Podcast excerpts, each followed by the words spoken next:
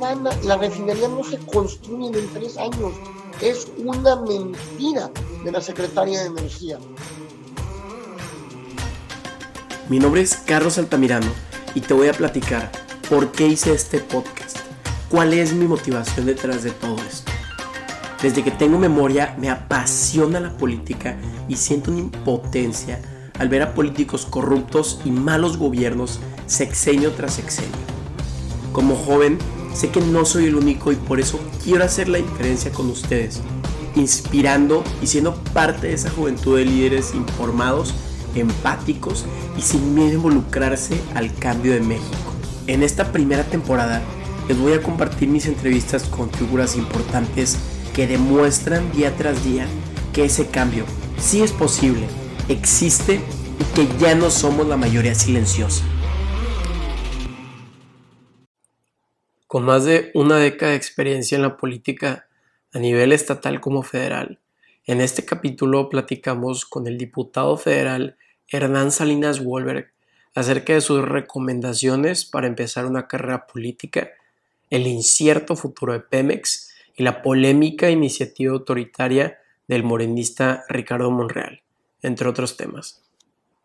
Para comenzar con el episodio de Maciosare Político, me encantaría introducir al diputado federal por mayoría relativa del Distrito Primero de Nuevo León, que incluye Santa Catarina y San Pedro Garza García, el municipio con más riqueza de toda Latinoamérica, el área con mejor calidad de vida en México y sede de corporativos transnacionales como lo es PEMSA, Vitro y Cemex.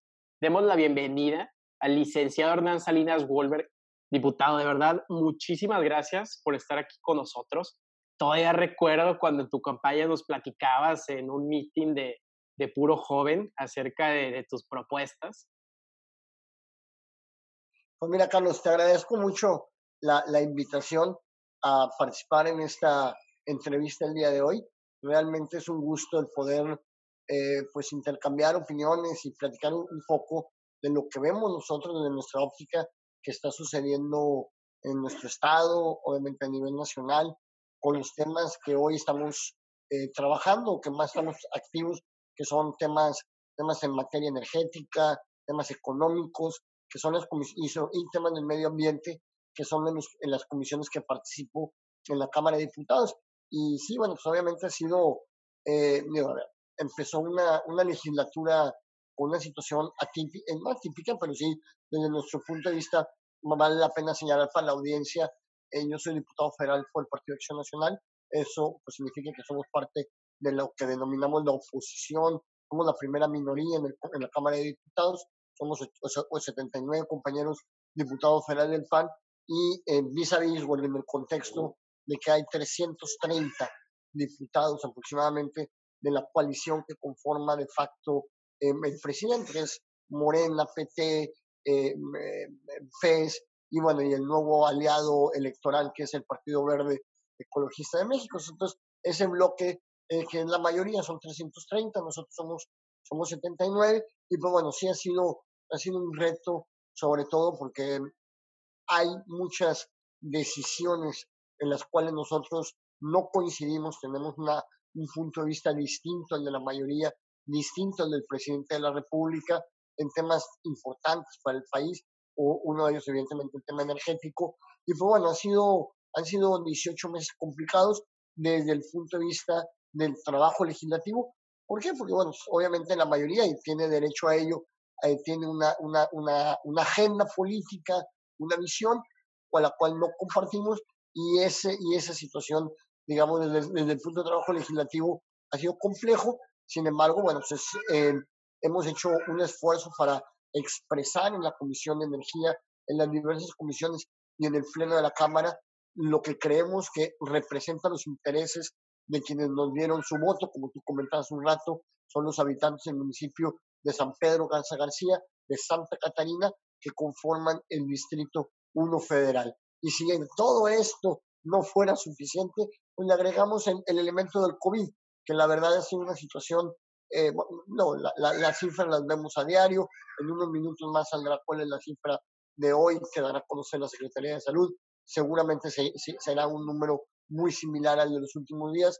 Y esto, pues evidentemente ha traído grandes, graves consecuencias para, pues, primero, pues el tema del confinamiento, la, la nueva normalidad, pero, pero sobre todo en el tema económico. Es un tema que nos preocupa mucho, porque hoy vemos que hay mucha de la actividad económica en este país, en Nuevo León, está paralizada, aunque se reabrieron algunas áreas, evidentemente esto está lejos de, de una actividad normal y hay, que es al final, la final, la preocupación, que recordar que la economía es un agregado de números, pero ¿cuál es el número más importante? Para nosotros son los empleos, porque los empleos significa la posibilidad de una persona proveer para su familia, el tener la posibilidad de llevar un ingreso estable para cubrir las necesidades. Y eso para nosotros es lo que más nos preocupa, que en estos últimos meses las cifras de empleo que se han perdido rondan los millones. Estamos hablando de millones de empleo, estamos hablando de miles de centros de, centros de trabajo o empresas que han cerrado definitivamente sus puertas. Y esto pues, obviamente va a tiene un efecto social, un efecto en la vida de las personas y es algo que hoy debe ser nuestra primera prioridad, cómo recuperar esos empleos en el contexto en el que estamos viviendo. Sí, no, diputado, estoy totalmente de acuerdo y más en un municipio como es San Pedro y Santa Catarina, que son de servicios, donde hay pequeñas y medianas empresas. Pero antes de empezar este tema, nos encantaría saber un poco acerca, diputado, de, de su trayectoria profesional. ¿Siempre supiste que, que quería ser político? Pues mira, yo la verdad, eh, pudiéramos decir que eh, yo, yo me remonto pues prácticamente a la secundaria, yo creo, desde cuando estábamos en, en la secundaria y, y, quizás un poquito ya en los años más grandes de la primaria, pero vamos a ver más de secundaria. Yo en mi caso siempre fui el típico alumno que tuvo la inquietud de participar en las sociedades de alumnos, en las mesas directivas de la escuela.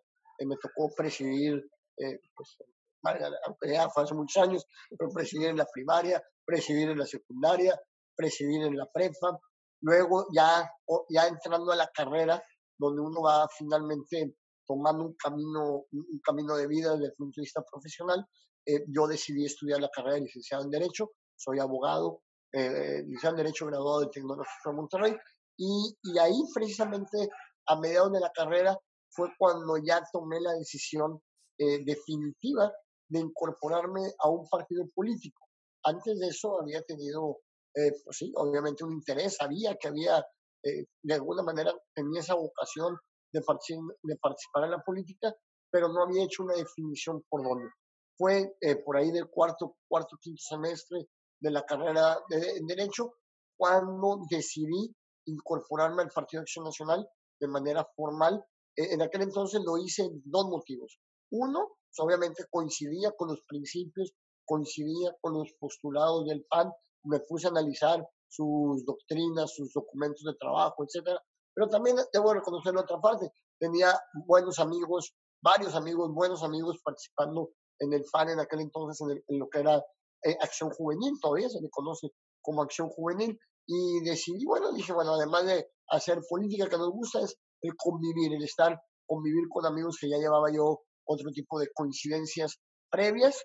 Y fue bueno, así fue como tomé la decisión de, de, participar en política ya de manera formal, afiliado a un partido en el, 2000, en el 2003 y empecé, eh, a, lo mejor algún día ya lo han escuchado antes, pero en mi caso es cierto, empecé pegando calcamonías.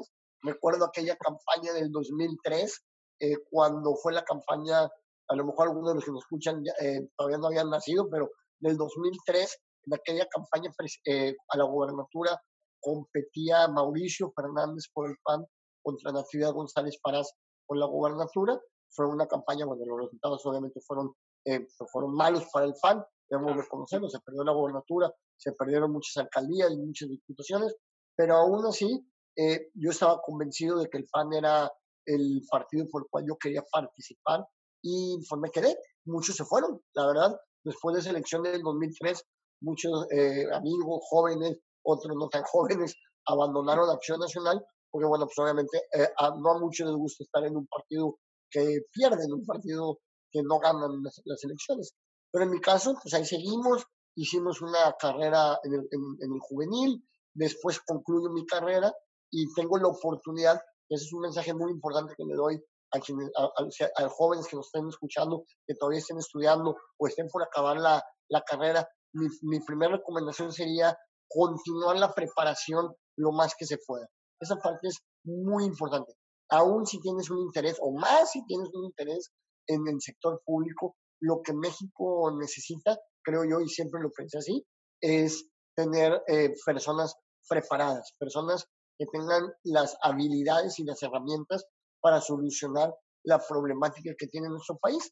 Eh, y por eso es que decidí, eh, me ausenté dos años de México, estuve en Inglaterra, hice una maestría en administración pública en Londres de 2005 al 2007 y luego, bueno, ya regreso y ahora sí de manera de tiempo completo y, eh, empiezo a trabajar primero en la Administración Municipal de San Pedro, eh, continúo unos estudios, he continuado estudiando ahí en el TEC, algunos algún doctorado, etcétera, todavía no lo concluyo, pero bueno, y así fue como finalmente en el 2009 es mi primera incursión en la política desde el punto de vista electoral.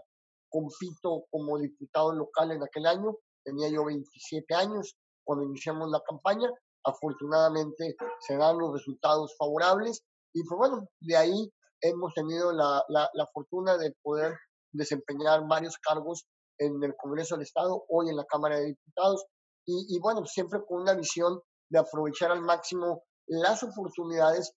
Perfecto, diputado. Sí me llamó mucho la atención que tiene una maestría en, en la administración pública, cuando he notado que bastantes jefes de estados o, tecnócratas la tienen. ¿Por qué eligió esa maestría? ¿La recomienda para nuestros oyentes que quieran tener una fíjate carrera política? Fíjate que yo hice un, revisé muy detenidamente los programas de maestría en administración pública o gobierno que habían vigentes en aquel entonces. Estoy hablando hace 15 años exactamente, del 2005. Y, y encontré dos programas que me llamaban la atención. El programa de, de la Kennedy, de Harvard, eh, la, la, Escuela de Gobierno Kennedy, y eh, precisamente en la, escuela London School of Economics, LSE, que fue donde finalmente apliqué a los dos, apliqué a, a las, dos, uh, a las dos maestrías, eh, y finalmente donde obtuve, y lo voy a decir así con, de manera directa, donde, donde, donde recibí mi carta de aceptación fue de la Universidad de Londres, y la verdad es que, bueno, finalmente fue eh, una de las dos que yo había decidido. En mi caso, estaba eh, igualmente, tenía el mismo ánimo y el mismo deseo de, por, el, por el, programa que había en ambas universidades. Ambas eran aceptables para mí, creo que ambas muy reconocidas en, el ámbito de, gobierno, de políticas públicas. Obviamente, en la Universidad de Londres, mucho más en el tema de economía, donde ha tenido grandes, este, varios, varios premios Nobel han salido de esa universidad en materia de economía. Pero bueno, las dos eran, y finalmente creo que fue una experiencia muy valiosa, porque el estar en Europa te da la oportunidad, eh, aún, bueno, aún con Inglaterra sí comparten muchas similitudes con sistemas, con, con, de alguna manera, con los antecedentes históricos con Estados Unidos, no deja de haber un ingrediente europeo que lo hace un poco diferente, distinto a Estados Unidos, pero también distinta a la Europa continental. Entonces, bueno, yo, yo realmente sí veo que, que, que fue una experiencia muy, muy valiosa, además de la, de la oportunidad de la, de la carga académica, el poder tener la oportunidad de un día en la tarde ir a una plática abierta con un premio, con un premio Nobel de Economía, un premio Nobel, porque realmente en la universidad, dada su, su, su, su, experiencia y su tamaño y muchos otros factores, atrae ese tipo de ponentes de manera periódica, es decir, no era ningún evento extraordinario, de repente ibas a una charla con un premio Nobel y había 40 personas ahí, en los que se habían juntado, y la verdad no era porque fueron, así como los conocemos, los simposios y los grandes eventos, no, no, era una charla de café, un día en la tarde y había un premio Nobel, había un exministro, un expresidente, etcétera. Ese, ese tipo de ponentes que, que, que, que, de alguna manera participan o en, en, en, actividades. Y la verdad para mí eso fue muy, muy valioso. Entonces, yo sí recomendaría mucho, eh, primero, el, a ver, eh, eh, el, el, el, continuar los estudios lo más que se pueda. Creo que esa parte es fundamental, eh, más en un mundo tan competitivo con el que tenemos, eh, donde hoy eh, es, yo como le digo, el estudiar lo que te da son herramientas. No se trata de, de, aprender, no es memorizarte, no es aprender, pero no es memorizarte, sino es tener herramientas para tomar decisiones. Y esa es la parte que la educación te da. Y obviamente, bueno, pues, estos ejemplos, estudiar una maestría, pues bueno, te, te expone a visiones distintas, a, conocimientos más profundos, más amplios, y que en, algún momento, eh, pues eh, en cualquier área de la vida puede hacer uno uso de ellos. Sí, no, diputado, estoy de acuerdo. Eh, y más que LSI es una universidad donde, si no mal recuerdo, hay 16 premios Nobel. El expresidente de Colombia, Juan Manuel Santos, estudió ahí. Entonces, se ve que sí hay una preparación importantísima. Pero hay que regresarnos un poquito más, diputado, si me lo permite, al 2009, porque y al 2015, donde fuiste diputado local dos veces por el estado de Nuevo León. Platícanos un poco acerca de cuáles fueron los retos, los mayores retos, ya sea en el Congreso del Estado o al ser presidente de la Comisión de Puntos Constitucionales. Mira, yo creo que a ver, cada legislatura tuvo un reto distinto.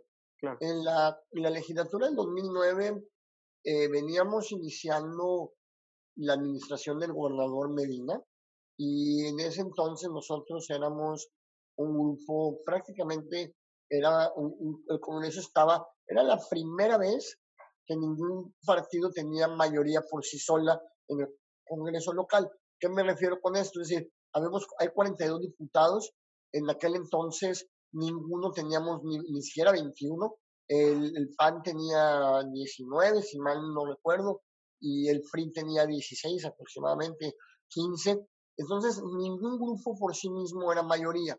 Eso obligaba necesariamente a construir acuerdos y a construir cada dictamen, cada, cada votación que había, había que negociarla, había que discutirla, porque no era como cuando, tengo una, cuando un diputado tiene una mayoría que simplemente le, eh, lo, lo, lo, discutes al interior de tu partido y las cosas se procesan. Esta legislatura fue, fue, era diferente en ese sentido. Y además un ingrediente del 2000. El 2000, ese, ese primer trienio, hay que reconocer que fue difícil para el Estado de Nuevo León por dos temas muy puntuales. Primero, hay que la llegada del huracán Alex. El huracán Alex, eh, igual a lo mejor, yo muchos de los que lo escuchan, a lo mejor ya, obviamente ya vi, pero estaban a lo mejor eran más pequeños, pero sí recordarán un poco esa experiencia que se vivió en Monterrey del huracán Alex en el 2010 y donde prácticamente devastó gran parte, partes importantes de la zona metropolitana, muchas de las avenidas principales y obviamente no se diga al interior de las colonias y eso representó una, había una gran urgencia de cómo ponernos de acuerdo y reconstruir nuestro Estado, porque el Estado estaba destruido, era físicamente destruido. Eh, tú ibas por las avenidas de, de, Nuevo León, por las calles y zona metropolitana, inclusive en las zonas rurales del Estado, y eran zonas que estaban eh, mimadas literalmente, es decir, estaban destruidas los, caminos, las calles, las avenidas, y eso eh, representó un gran esfuerzo para sacar a Nuevo León adelante. Y la otro tema que nos tocó muy duro en ese primer trienio como diputado local fue el tema de la inseguridad. Ustedes recordarán, el 2010 fue el pico de inseguridad que se vivió eh, en gran parte de nuestro país, pero también aquí en Nuevo León, donde veíamos escenas que jamás pensamos que hubiéramos, íbamos a ver en Nuevo León. Nosotros estábamos acostumbrados a lo mejor, eh, en otros países podías ver un cuerpo colgado de, un puente o un cuerpo desmembrado. Esas eran las escenas que, que veíamos en el 2010 y obviamente eso causaba inquietud, un, un pánico a la, a la ciudadanía, un reto importante que creo que también ahí logramos cerrar filas entre los diversos partidos en la Cámara, en el Congreso del Estado y independientemente de que tuviéramos diferencias político-partidistas, eh, logramos poner por delante lo que Nuevo León necesitaba y evidentemente ponernos de acuerdo en, en, en muchos de estos temas para resolver estos problemas. Lamentablemente, como siempre, en, en la ejecución es donde vienen muchas de las fallas nosotros señalamos en muchas ocasiones las fallas que cometió el gobernador, ex gobernador Rodrigo Medina, en varios de los procesos, sobre todo en temas de la reconstrucción y bueno, muchas situaciones que fueron muy cuestionables en su momento y que bueno, ya, ya son del dominio, del dominio público. Y luego 2015, seis años después, pues mira, es un escenario también, otra vez vuelve a ser un escenario inédito. ¿Y por qué es un escenario inédito? Porque es la primera vez en todo México que hay un gobernador independiente. Habíamos partidos en, el, en el Congreso del Estado, el FAN era un grupo mayoritario, pero otra vez sin tener la mayoría. Es decir, no llegábamos a los, no llegamos a los 21, teníamos, éramos 17 diputados y de ahí seguía el PRI con 13 y, y los demás partidos políticos. Pero una relación muy, muy diferente porque el gobernador Jaime Rodríguez eh, pues era independiente. Y sí, debo de reconocer que al inicio fue un, eh, complicado porque el discurso del gobernador en los primeros meses o los primeros años de su mandato fue un discurso muy ríspido, muy agresivo contra los partidos políticos.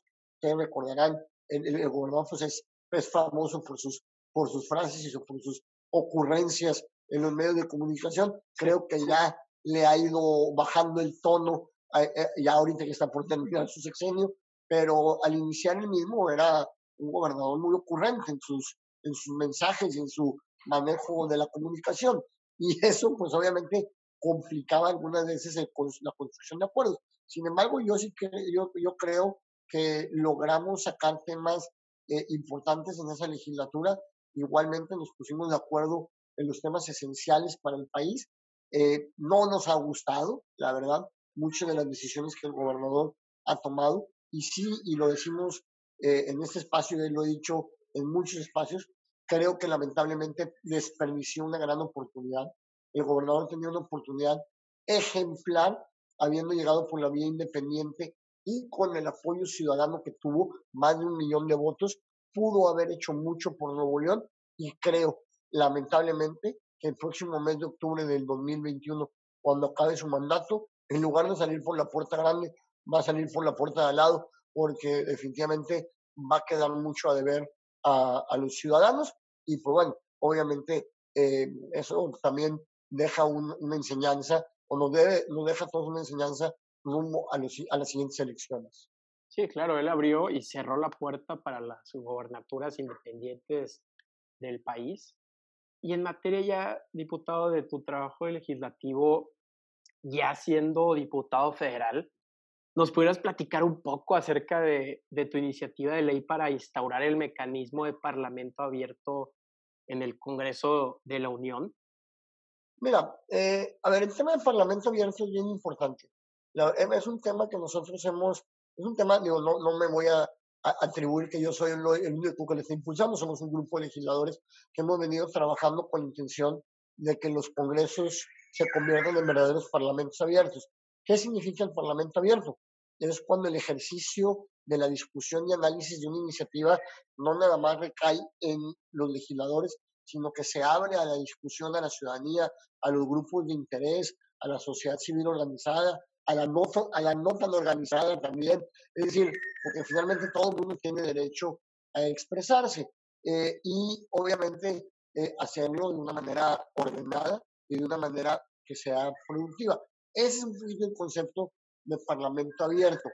Obviamente al final la responsabilidad recae en los legisladores. Finalmente somos nosotros que con nuestro voto eh, emitimos un dictamen en un sentido o en otro. Y finalmente esa es parte de nuestro trabajo y es la responsabilidad que los ciudadanos nos, nos entregan o nos dan cuando nos dan estos cargos de representación, como lo es una diputación local o una diputación federal.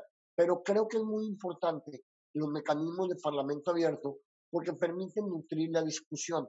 Nadie puede tener la verdad o nadie se puede decir, por lo menos en temas de política pública o en las decisiones de gobierno o decisiones legislativas, nadie tiene la verdad absoluta. Es decir, un mismo problema puede tener muchos enfoques, puede tener diversas vertientes que según en mi campo, es decir, un mismo dictamen, si yo soy ecologista, si yo soy un experto en, en materia económica, si yo soy un, experto ingeniero, A ver, cada visión puede darle una solución distinta a un problema. Lo que tenemos que hacer nosotros los legisladores y en general los gobernantes es sopesar, porque cada decisión siempre tiene, pero todas las decisiones tienen costos y beneficios. Todas las decisiones eh, que, que, hagamos como ser humano. el gran tema que tenemos que hacer los funcionarios públicos, los legisladores, es asegurarnos que en nuestras decisiones los beneficios sean mayores a los costos, es decir, que hay un beneficio neto, un beneficio neto a la comunidad, a la sociedad, en la política pública, en la ley, en el acto de gobierno, etcétera. Y bueno, para poder tener, para poder definir si hay o no hay ese eh, beneficio neto, creo que es importante escuchar todas las voces. ¿Qué es lo que ha pasado, Carlos Y creo que es un tema que a veces molesta y con justa razón a la ciudadanía, donde a veces nos dicen, oiga, diputado, pues no se vale que nos citen, que nos pongan a chambear, es decir, estudiar, analizar, a revisar, si vamos a llegar y al final ya está todo, ya está todo, como diríamos coloquialmente, ya está todo arreglado, ya está todo planchado.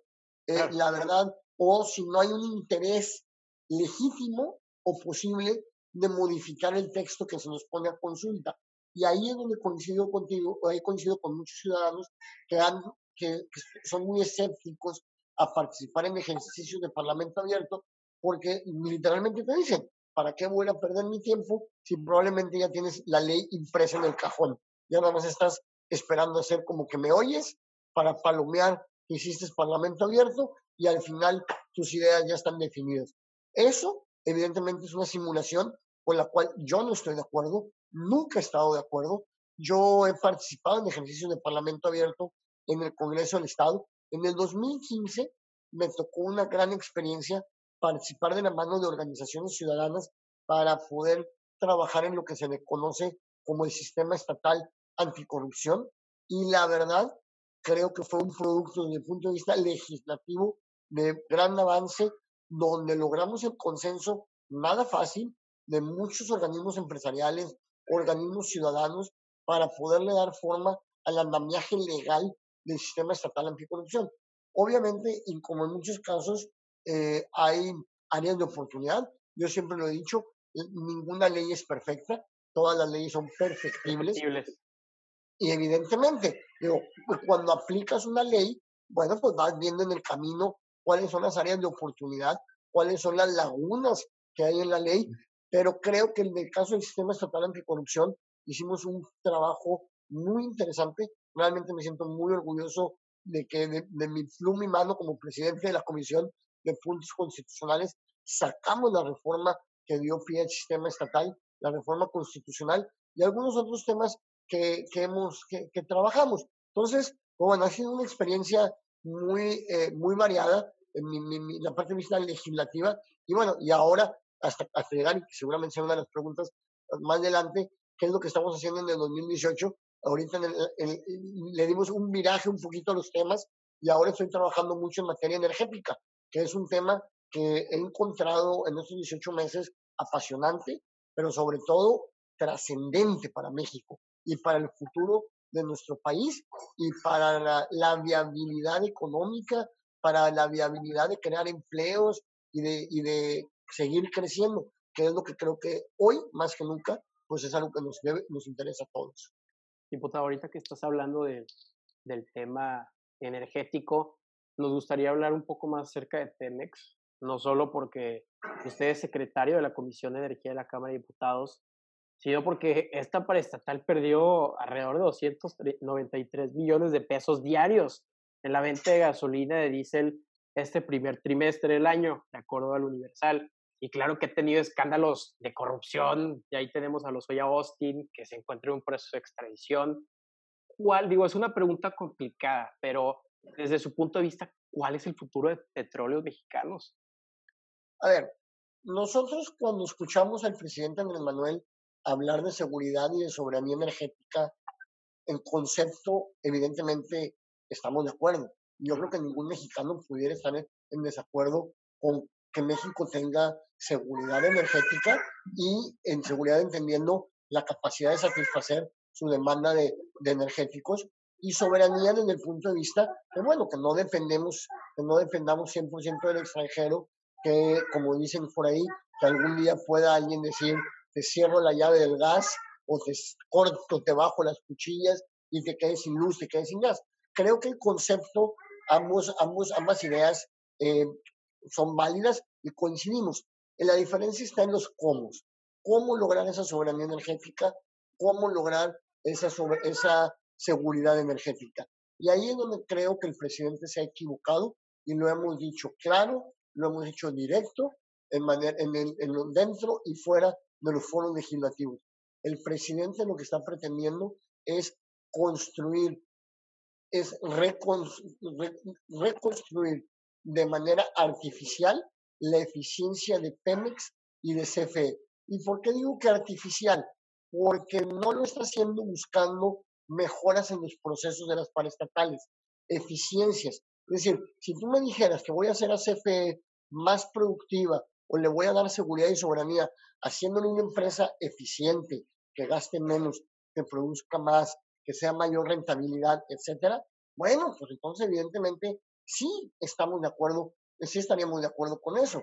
Pero igual el caso de Pemex. Pero bueno que vemos es un presidente que lejos de tener o de, delinear planes para fortalecer auténticamente estos organismos, lo que pareciera es que estamos en que la estrategia es debilitar a la competencia. Entonces, es como si yo quiero ser la mejor, y voy a hablar eh, en conceptos muy generales, como si yo quiero ser el mejor restaurante de, mi de la colonia o en mi zona, y en lugar de dedicarme a comprar los mejores ingredientes, a capacitar mejor a mi personal, pues un día de repente decido, voy en la noche ahí, le prendo un cerillo en el restaurante de la competencia, ¿verdad? Y, y pues resulta que, bueno, pues ya, ya los comensales no van a tener otra opción más que ir conmigo, porque pues la competencia ya, ya no existe. Aunque suene así medio, medio exagerado, pero es lo que está haciendo Pemex, es lo que está haciendo sobre todo CFE con el tema de las energías renovables,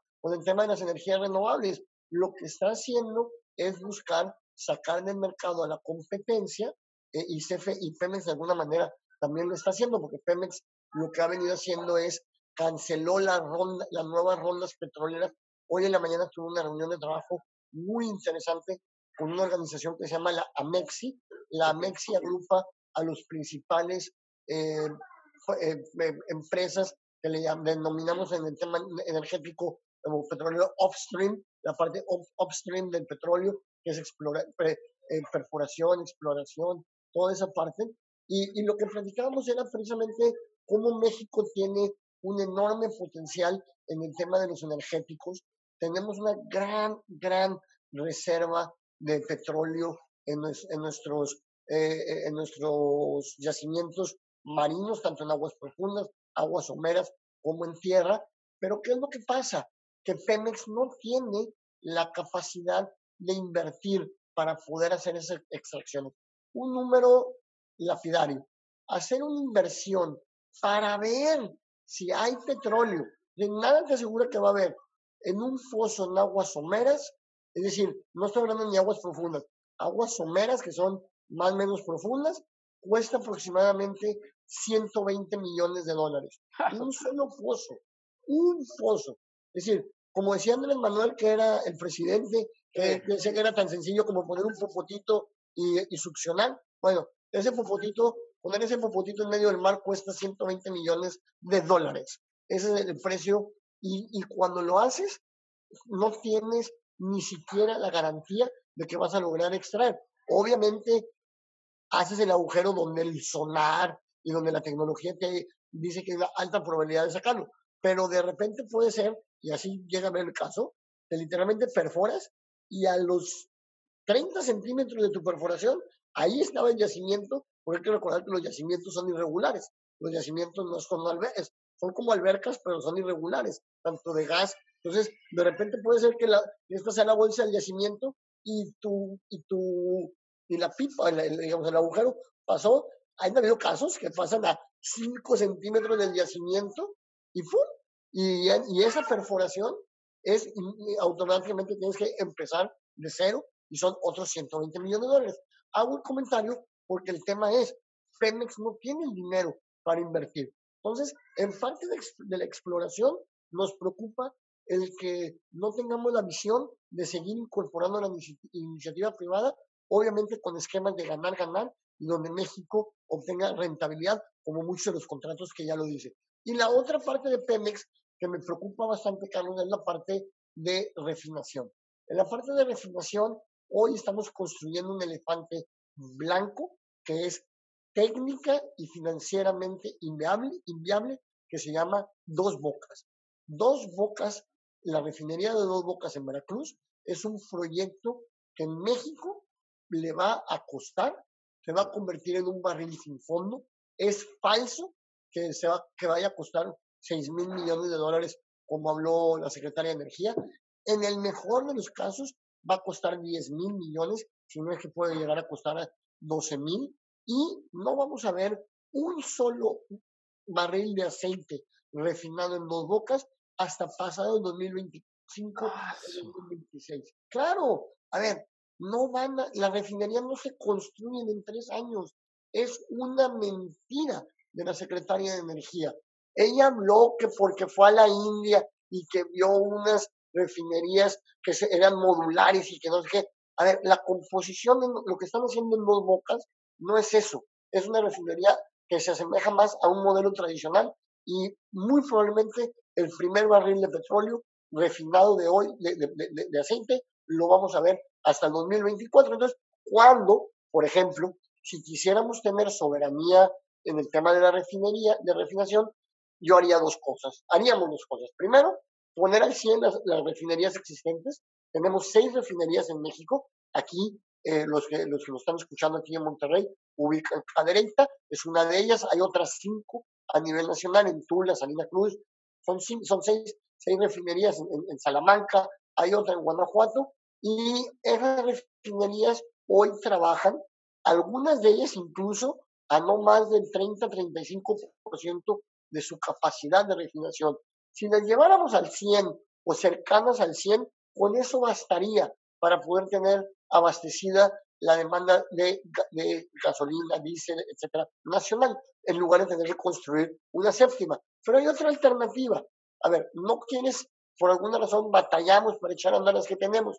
Bueno, podemos ir al vecino, hubiéramos podido ir al vecino país en Estados Unidos y compras una refinería llave en mano, ya lista para operar al otro día y te entregan la refinería, que hay muchas que por, por razones, por diversas razones, los dueños las están poniendo a la venta, compras una refinería y al otro día empiezas a refinar.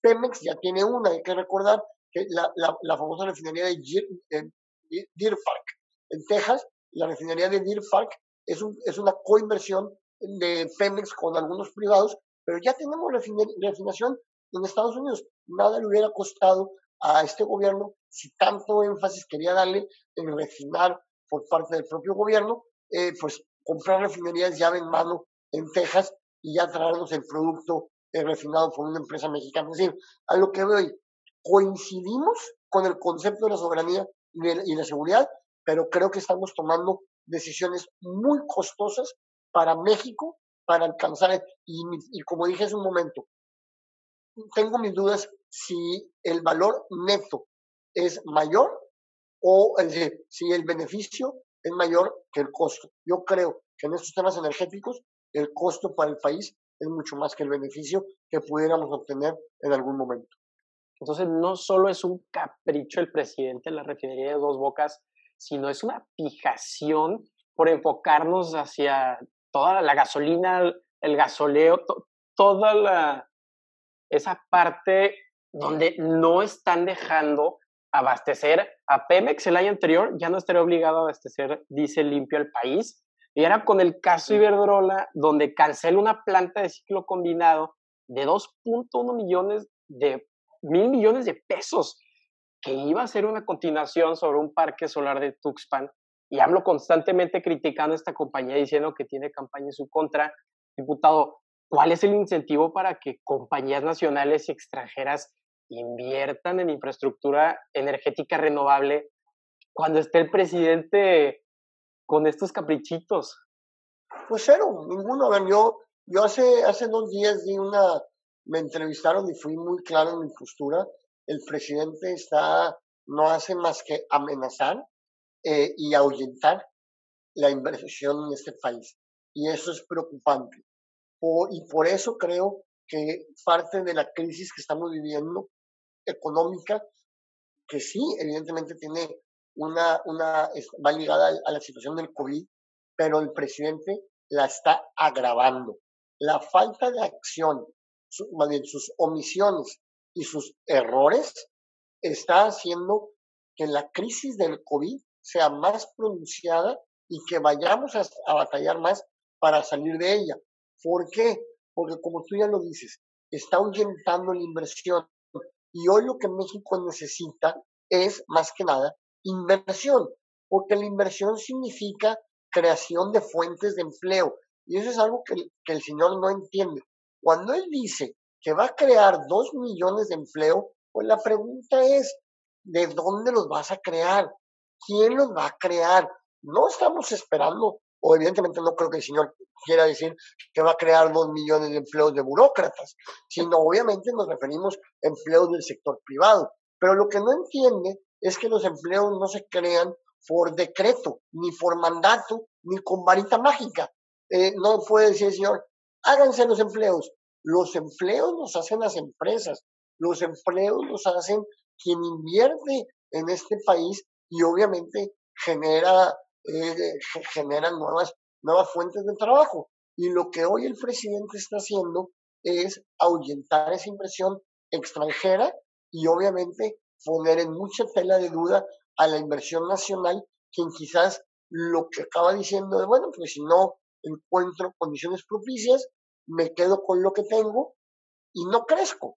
Hay un, hoy me, lo decía, no hoy, sino otro día me lo decía un empresario de Nuevo León, un empresario ya de edad avanzada, decía, mira, he visto pasar y desfilar tantos gobiernos, tantos políticos, de azules, amarillos, naranjas, verdes, tricolores, al final ellos pasan y yo aquí quedo. He tenido buenas administraciones donde hay condiciones para crecer, para fomentar la actividad, para desarrollar más proyectos. Hemos tenido administraciones malas donde conservamos, simplemente se trata de conservar lo que tenemos y buscar no, no, no de crecer o no hacernos más chicos, pero al final, eh, pues viene un ciclo, vendrá un ciclo nuevo. Y creo que eso es la parte que el presidente, eh, la, el presidente no está viendo. El presidente está, no está viendo que está desaprovechando una enorme oportunidad que la ciudadanía le dio, porque también a él le dieron, hay que reconocerlo, un amplio mandato con sus ya muy cantados 30 millones de votos y sus 300 diputados y, 100, y aproximadamente 100, eh, no, como 70, 60 eh, senadores, 65 senadores, pero ¿de qué sirve tener esas mayorías? ¿De qué sirve tener ese respaldo cuando no tienes una visión de lo que el país necesita? Y sobre todo cuando estás tomando decisiones tan equivocadas que lo peor es que le van a ir a pegar al bolsillo de los que más confiaron en él, porque los primeros trabajos que se han ido perdiendo son precisamente trabajos en muchos niveles, estratos socioeconómicos eh, eh, bajos manuales, son trabajos manuales, trabajos técnicos, etcétera, que son los que se, que son los que las empresas primero em, empacan sus maletas y se mueven a otros, a otros países donde haya mejores condiciones. Entonces, pues bueno, lamentablemente, eh, por su cerrazón, le está pegando a quien en teoría él más dijo que iba a trabajar. Hay que recordar ese discurso de primero los pobres. Bueno, pues hoy México tiene más pobres que hace 18 meses y, y lamentablemente de no corregir el rumbo, cada vez van a haber más por sus malas decisiones. Claro, quiere distribuir riqueza ya a los ninis o lo que sea, sus tres mil pesitos mensuales, donde no está creando. Y mi pregunta es, ¿qué está pasando en la Comisión de Energía, donde ven que un presidente no está diversificando su portafolio, se está enfocando solamente en el petróleo, que si se vuelve a caer el precio del petróleo, ya lo hemos visto en el 84, que, que se nos van todas las inversiones por enfocarnos en solamente eh, los combustibles fósiles? ¿Qué, ¿Qué, está pasando con todo ese aspecto de energías renovables? Ay, pues, pues mira, nos ha tocado dar una, una batalla en la Comisión de Energía. Cada vez que tenemos sesión, buscamos eh, que el asunto se debata, se discuta, por lo menos en asuntos generales, porque eh, no siempre nos da la oportunidad de que los asuntos se agenden propiamente. Pero bueno, afortunadamente siempre hay asuntos generales y ahí aprovechamos para hacer nuestros señalamientos y, señalar con todo, con toda firmeza la gran equivocación, la, el gran, la gran falla generacional que está haciendo el presidente. Cuando yo digo que tenemos un presidente viejo, no es por su edad. La edad no tiene nada que ver. La edad es una situación, sí, un estado físico del hombre, pero la, él es un presidente viejo porque tiene ideas del pasado, porque él, tiene, él está anclado a un México y a un mundo que ya no es. Ya no es el México de los 60, el México de los, de los 70, ya no es ese mundo. Hoy hay demandas distintas a nivel nacional, a nivel internacional. Hoy hay otros compromisos, pero sobre todo hoy hay otros objetivos que tenemos, no objetivos caprichosos, objetivos para garantizar la, la, misma sobrevivencia de la especie humana. Y hablo, por ejemplo, del cambio climático, y hablo de la necesidad de, de desfosilizar, descarbonizar nuestra matriz energética, nuestra nuestras industrias. Eh, eh, eh, hemos estado teniendo unas reuniones muy, muy intensas con grupos industriales de Nuevo León, porque hemos, hemos estado presentando algunas iniciativas en el foro local para avanzar con algunos temas de gases de efecto invernadero. Y evidentemente la, la, la, la, discusión debe de centrarse en qué queremos para el México de las futuras generaciones. Quiero, yo quiero, yo tengo tres hijos, tres hijos menores de edad, de dos años y dos bebés de un año y medio, y yo veo qué Monterrey, qué México y qué mundo quiero tener. Yo no quiero un México, un Monterrey, como a veces hemos tenido en los últimos dos años aquí en la ciudad metropolitana, donde suspenden, por ejemplo, actividades al aire libre porque la contingencia ambiental no, te, no les permite a los niños de las escuelas salir al recreo a respirar aire limpio y tienen que estar confinados en sus salones o uno mismo en la tarde no puede salir a caminar, a pasear, etcétera, a una actividad. Yo no quiero eso para nuestro día. Obviamente no quiero tampoco, mucho menos, un cambio climático que esto representa las disparidades que hemos tenido en temperaturas, donde cada vez una ciudad como Monterrey tiene veranos más calientes, inviernos menos fríos, y que eso tiene una consecuencia para la agricultura, para la calidad de vida. A ver, todos estos temas que, al presidente le están pasando de noche, al presidente Andrés Manuel, que por, que por eso a lo mejor se lleva también con el presidente de Estados Unidos y por eso ahorita va rumbo a Washington con Donald Trump, porque con Trump coincide en esa visión que rechaza que rechaza el cambio climático y que rechaza todas estas situaciones ambientales. Pero la verdad es que creo que hay muchos jóvenes hoy muy desilusionados con el presidente porque debemos de reconocer, muchos jóvenes le dieron su voto a Andrés Manuel en el 2018. ¿Por qué? Por hartazgo, obviamente, porque querían ver algo distinto, porque sentían que el PRI o el PAN, en nuestro caso, se había, eh, se había alejado de la ciudadanía. Y bueno, y el, y el elector en, en, su justa libertad de votar libremente, creo que votó por esta opción, pero yo creo que muchos jóvenes jamás imaginaban que un gobierno que se autodenominaba de izquierda fuera a tener tal eh, desdén o tal mm, eh, foca atención al tema del medio ambiente. Y creo que esto obviamente le va a costar a Andrés Manuel en las próximas elecciones, pero nos debe de nosotros hacer reflexionar, porque lo que está en juego con el tema de las energías renovables es, repito, la viabilidad de medioambiental y de salud nuestra y de nuestras familias. Yo no es porque alguien me es que tú, eh, eh, eh, ¿cuál es tu afán con las energías renovables?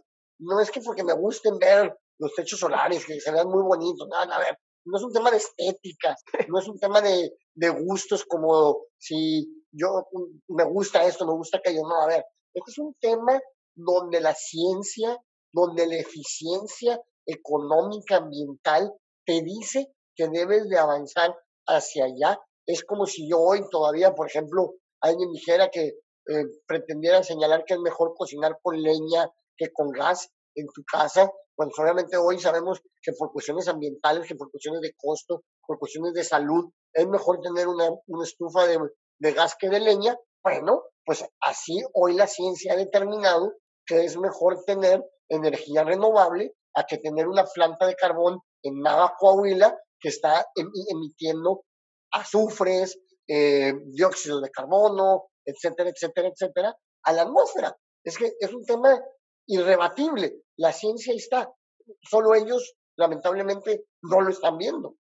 Claro, buscan la alternativa porque quieres plantar un árbol para que tus hijos tengan la sombra y ver esa visión más allá y tocando finalmente el punto energético y yéndonos hacia, hacia la propuesta de, del senador morenista Ricardo Monreal, él propuso la iniciativa para fusionar el Instituto Federal de Telecomunicación con el de Competencia Económica y la Comisión Reguladora de Energía. Este intento de acumulación de poder parece un, un intento de, de autoritarismo, diputado. ¿Qué se está haciendo en la Cámara para crear ese contrapeso necesario? Mira, eh, la verdad, esa iniciativa era de, de Monreal, mezclaba peras con manzanas y naranjas y hacía un tutti frutti ahí de todo que definitivamente eh, no tenía ni pies ni cabeza. Eh, no hay manera de que la COFESE y la CRE y el instituto estén todos bajo una misma bajo un mismo órgano porque tienen mandatos distintos tienen objetivos distintos y tienen la necesidad de tener un grado de especialización distinto en cada una de sus materias. Entonces, hacer esa ensalada que pretendía el, senador Monreal, pues evidentemente desde nuestra óptica era equivocada. Y nosotros eh, hablamos y fuimos claros y nos eh, tocó por ahí señalar a nombre del grupo legislativo del PAN la postura que fue un total, de total rechazo. ¿Qué era lo que nosotros veíamos con esta iniciativa que era en intención oculta? Pues lo que han venido haciendo paulatinamente con los órganos, por lo menos en el sector energético, como la CRE, sobre todo, y la Comisión Nacional de Hidrocarburos, más la CRE, han venido tomando control de ella, quitando la autonomía y convirtiéndola en un apéndice de la Secretaría de Energía o del propio presidente, pero bueno, sobre todo de la Secretaría de Energía. Para nosotros esto sería un gravísimo retroceso para el país, porque creo que estos órganos autónomos cumplen con una función, cumplen con, una deber, con un deber de ser un contrapeso al ejercicio del poder público. Hay que recordar que los organismos autónomos por eso se crean, porque había la noción que nuestro país, el del presidente omnipotente, el que todo lo podía, así como podía mandar con, eh, y que en teoría todo lo sabía, ¿verdad? era experto en energía, como era experto en salud, como era experto en telecomunicaciones, como era experto en competencia económica.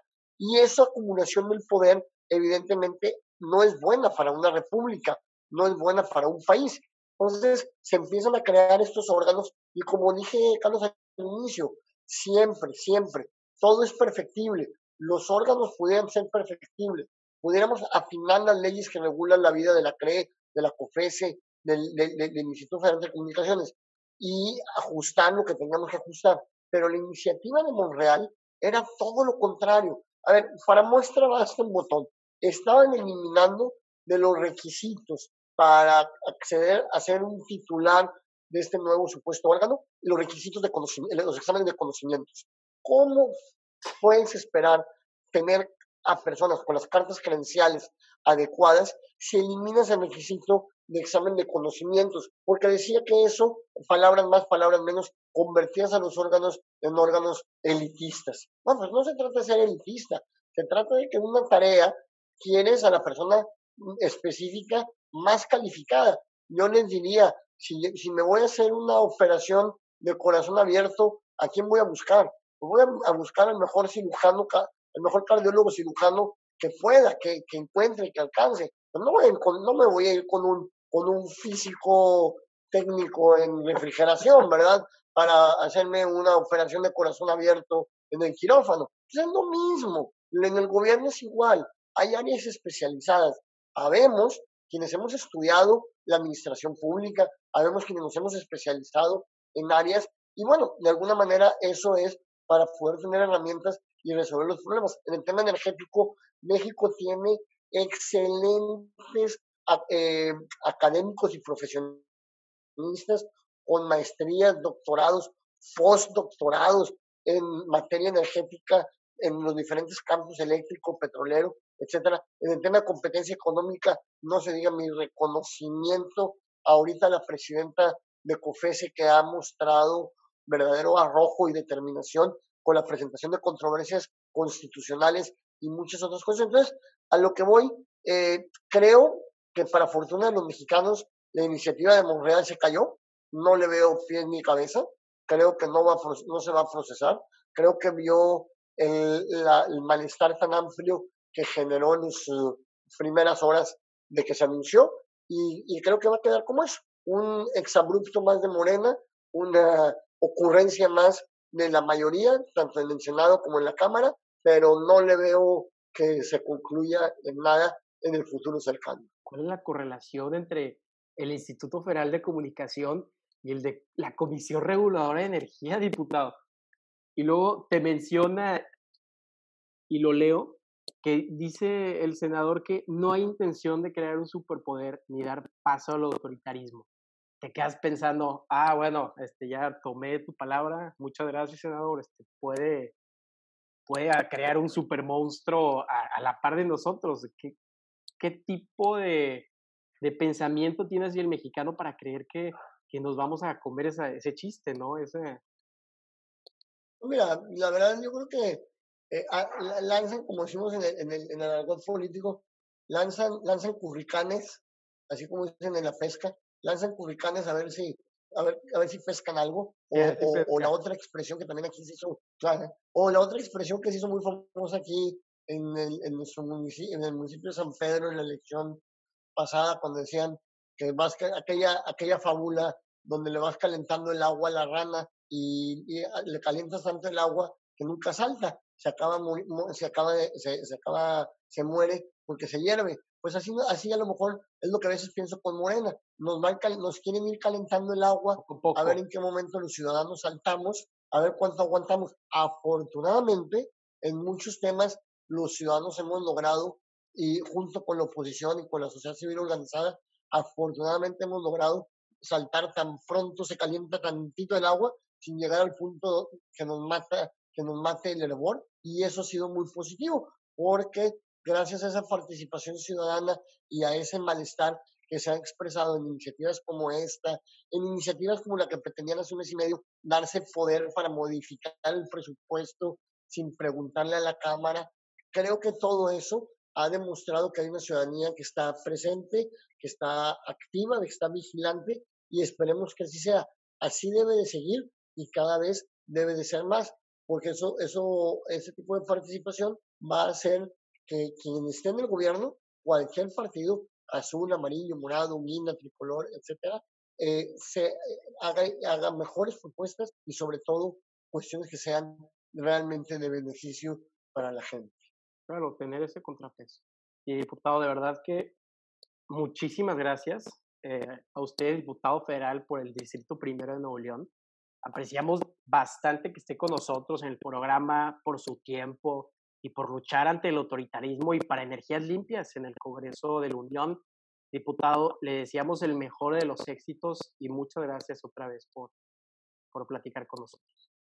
No, hombre, estamos a sus órdenes. Realmente invito mucho, ya con esto concluyo, creo que es bien importante de cara al 2021, independientemente de la afiliación partidista que todo el mundo puede tener y se respeta la ideología y la afiliación, creo que es muy importante que hagamos un examen profundo de lo que está sucediendo en México, de lo que está sucediendo en nuestro estado, de lo que realmente, de los hechos, no solamente de lo que se dice, sino de lo que se hace y de los resultados. Y que cuando venga el tiempo del 2021, eh, seamos muy acuciosos en nuestro análisis de las propuestas, porque también habrá, vendrá gente que quiera proponer eh, bajar el sol, la luna y las estrellas eh, en campaña y luego con cuestiones que a veces son irreales o poco factibles. Entonces, creo que nosotros está tomar la mejor decisión, participar, estar informados y pues de mi parte estaremos eh, disponibles las veces que sean necesarias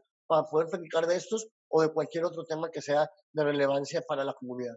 Diputado, otra vez muchísimas gracias, que tenga un excelente día y aquí estamos igual cualquier cosa. Muchas gracias, Carlos. Hasta luego.